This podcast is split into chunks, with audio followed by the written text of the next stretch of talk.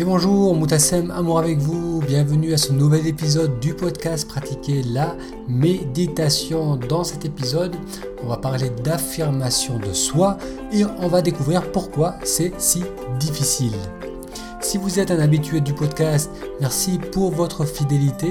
Si c'est la première fois que vous découvrez ces épisodes, bienvenue. Dans le podcast Pratiquer la méditation, j'explore comment la pratique de la méditation libère l'expression de soi. Comment le fait d'apprendre à être attentif à la respiration, au corps, à nos pensées, permet de mieux se connaître, permet de mieux s'exprimer et euh, de le faire avec plus de confiance et plus de clarté. Si c'est la première fois que vous découvrez ces épisodes, je vous invite à aller sur le blog pratiquer de la méditation, à vous inscrire à la newsletter. Cela vous permettra d'avoir accès aux meilleurs épisodes et aussi à une méditation guidée qui vous apprendra à calmer le mental en moins de 10 minutes. Découvrons donc l'épisode d'aujourd'hui, affirmation de soi, pourquoi c'est difficile.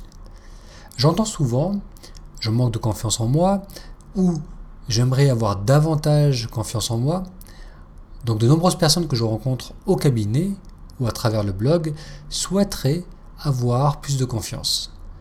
Elles en parlent à leurs amis, elles lisent des livres, elles font des stages afin d'acquérir plus de confiance.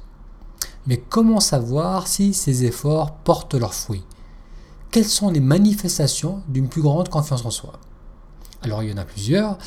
Une plus grande clarté dans la prise de décision, moins de réactivité face au regard des autres, plus de tolérance, de bienveillance envers les autres, et surtout la capacité à mieux s'exprimer. Et c'est ce dernier point que j'aimerais commencer à explorer dans cet épisode et dans les prochains. L'affirmation de soi est la manifestation la plus aboutie de la confiance en soi.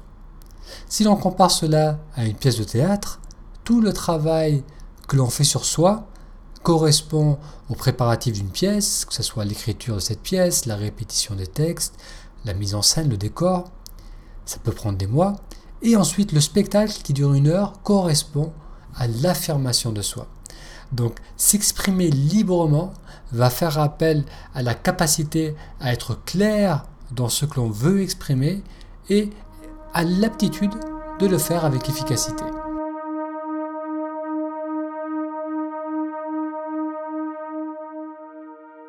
Pouvoir s'affirmer efficacement est la plus nette expression d'une bonne confiance en soi.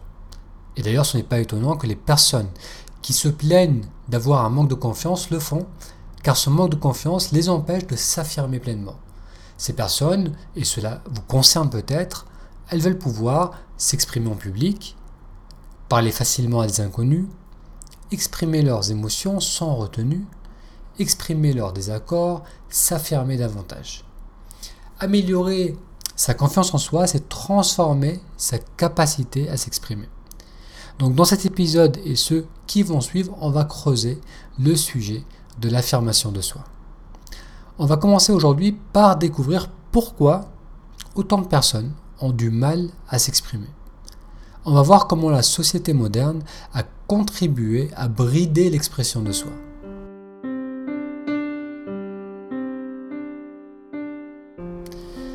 Cela a commencé par ce que l'on appelle la révolution scientifique. À partir du XVIIe siècle, l'Europe a remis en question toutes les croyances admises depuis des siècles sur le fonctionnement du monde. Les hommes de science ont cherché à comprendre comment le monde fonctionnait, de la composition de nos cellules au mouvement des planètes. Cette révolution a permis de se libérer des superstitions. Au XIVe siècle, on attribuait les grandes épidémies de peste à des forces maléfiques on n'avait pas idée que cela provenait d'organismes si petits qu'ils étaient invisibles à l'œil nu, et on avait encore moins d'idées sur comment faire pour arrêter l'épidémie. La révolution scientifique a permis de créer un environnement plus sûr et plus de prospérité. Les recherches scientifiques, qui coûtent cher, ont été financées par les États-nations car l'on voyait là l'envoyer dans la découverte scientifique un moyen de rendre plus riche et plus fort un pays. Le rôle de la science s'est fait de plus en plus ressentir dans la société. Les scientifiques avaient même leurs idées sur comment améliorer l'être humain et ses interactions au vu de renforcer la nation. L'approche scientifique est une approche réductrice par définition. On réduit les mécanismes complexes en des mécanismes plus simples que l'on peut observer et mesurer.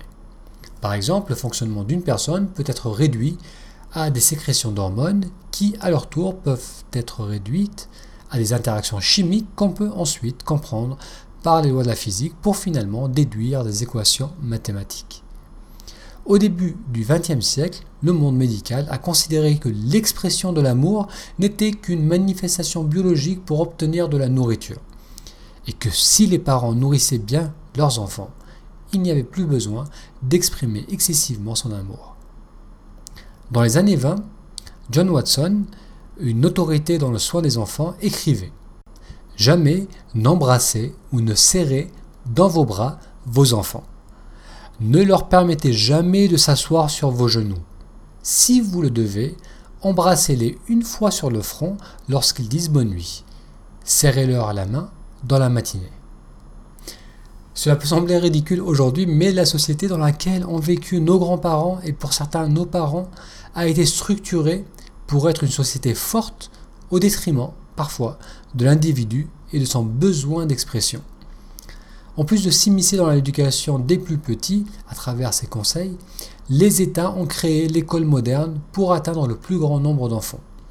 À l'ère industrielle, l'école a initialement été créée et structurée pour préparer les enfants à devenir de bons citoyens, des travailleurs à l'usine, des mères au foyer ou des soldats.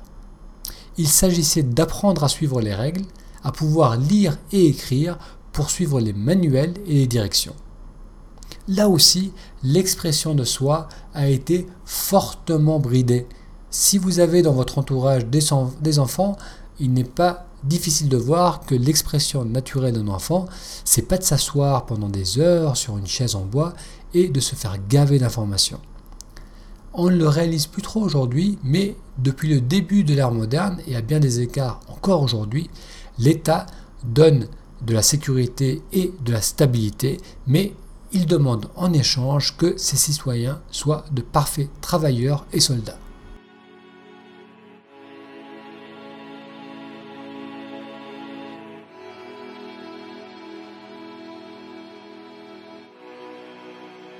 Pendant longtemps, les critères de réussite d'un pays étaient son PIB, la réduction du taux de mortalité infantile ou encore la force de son armée. Puis, la société s'est posé la question est-ce qu'un pays avec un haut PIB mais aussi un haut taux de dépression et de suicide est un pays qui réussit? Est-ce que Singapour, qui a un haut PIB, réussit mieux que le Costa Rica, qui a un PIB bien plus bas, mais dans la perception de qualité de vie de ses habitants est bien plus élevée que les Singapouriens à la nécessité de croissance d'un pays, c'est donc peu à peu ajouter l'importance du bien-être de ses citoyens. Le bonheur qui longtemps n'a pas été considéré dans l'équation de la gestion d'un État prend une place de plus en plus importante en ce début du XXIe siècle. Grâce à une longue période de paix, l'interdépendance économique, scientifique des plus grandes nations a favorisé en effet une période de paix sans précédent. Grâce donc à cette longue période de paix, le souci de protéger son groupe, euh, sa communauté, sa nation, est passé au second plan et le bien-être individuel est passé au premier plan. Mais on l'a vu, nous sommes les enfants de générations qui ont eu l'expression bridée et limitée. Pour beaucoup, on a du mal à s'exprimer librement car l'on a appris qu'il était plus important de se conformer aux demandes extérieures que sont celles de la famille, de l'école, du monde du travail ou de l'État. Les concepts de s'épanouir personnellement, de faire un métier que l'on aime, de suivre sa voie, de vivre en accord avec son cœur, étaient des concepts inconnus il y a seulement deux générations en arrière. Mais cela change rapidement. Avec la montée de l'individualisme, une expression débridée a pris de plus en plus de momentum.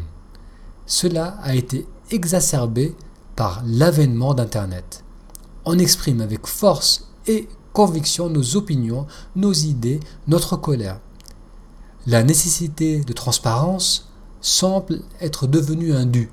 Que ce soit dans la politique ou dans la relation de couple, il ne faut rien cacher et tout Nous sommes passés d'un extrême à l'autre. En surcompensant des années de retenue, on a grand ouvert les vannes de l'expression. En deux générations, nous sommes passés d'une culture qui bride l'expression de soi à une société où tout le monde s'exprime mais personne n'écoute. L'expression qui naît d'une saine confiance en soi n'est pas une expression étouffée ni une expression compulsive. Pour pouvoir trouver le juste milieu, celui qui nous permettra d'exprimer nos valeurs en respectant les valeurs des autres, il va falloir faire un travail de connaissance de soi. Une meilleure connaissance de soi pour dépasser la peur inconsciente de s'exprimer, que l'on a hérité de nos aïeux, mais aussi pour apprendre à être attentif à l'autre lorsque l'on s'exprime. Nous vivons dans une période où il est enfin possible de s'exprimer librement. Maintenant, il s'agit de le faire avec authenticité et bienveillance. C'est là où le développement de la confiance en soi nous aidera à trouver le juste ton. Et dans les futurs épisodes de ce podcast, on va voir ensemble pourquoi méditer renforce la confiance en soi et va favoriser une expression libre et intelligente. Merci d'avoir suivi cet épisode, ce premier épisode qui est focalisé sur l'affirmation de soi. Et euh, donc dans les prochains épisodes, on va continuer à creuser sur ce sujet. Pour information, durant tout le mois de juillet, les cours médités aujourd'hui, les trois cours médités aujourd'hui sont proposés euh, avec une offre. Donc si vous voulez découvrir en quoi consiste cette offre, allez sur le site Les cours sont composés de plus de 5h30 de vidéos pour explorer en détail votre monde intérieur et ils sont accompagnés, ces vidéos sont accompagnées de 20 méditations guidées pour vous accompagner donc dans ce processus. Donc découvrez l'offre d'été 2017 en allant sur méditeraujourd'hui.com. Merci pour votre attention et je vous dis à la semaine prochaine pour un futur épisode. À très bientôt.